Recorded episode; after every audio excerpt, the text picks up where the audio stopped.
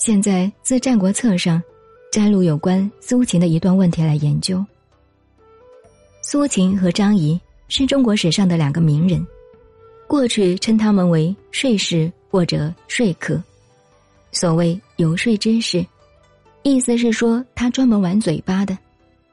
我们今天提出这一篇来研究，是非常有意义的。像美国的基辛格，就是美国国务卿。我们中国人就称他为游说之士，是苏秦、张仪之流。一个书生用他的嘴巴，凭他的脑筋，摆布整个世界的局势。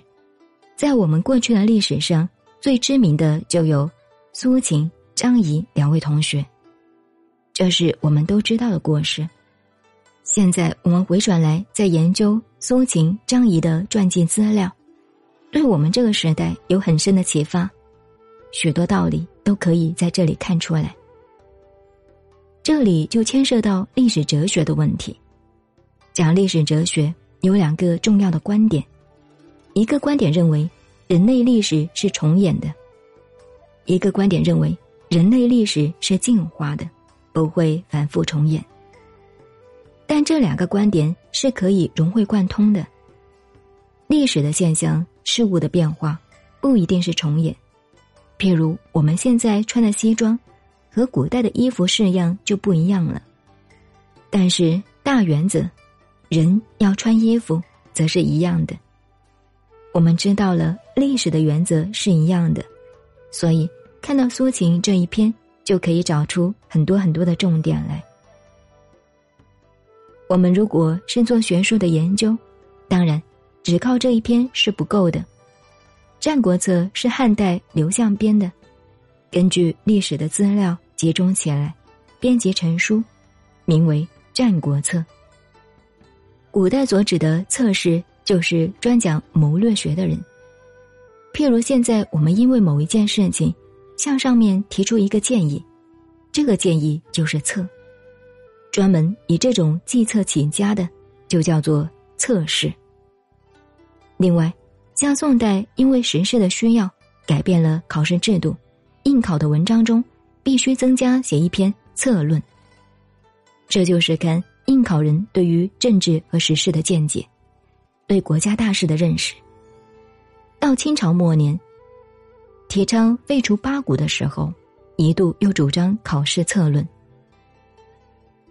我们知道，宋代苏东坡考中科名的那一篇著名的文章。行省忠厚之治论，讨论司法上判罪的问题，也即是与政治有关的司法问题。现在我们要看的这篇文章摘自《战国策》，就是属于策论这一类的，也可说明《战国策》一书的完成，是刘向当时把战国时代的许多谋略问题集中起来，编为一书。从前，读书人对于这本书有两种主张：一种是限制年轻人不准读这本书；古代的观念认为读了这本书容易学坏，等读好了以后再读，由震惊而懂得如何全变。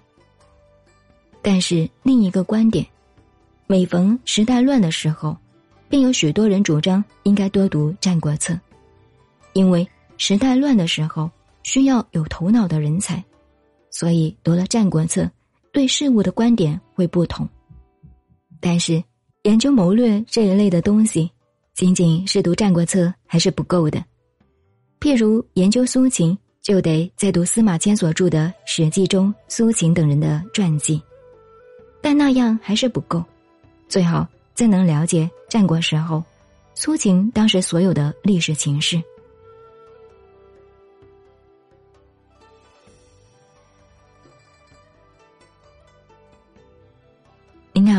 我是静静找恩，微信公众号 FM 幺八八四八，谢谢您的收听。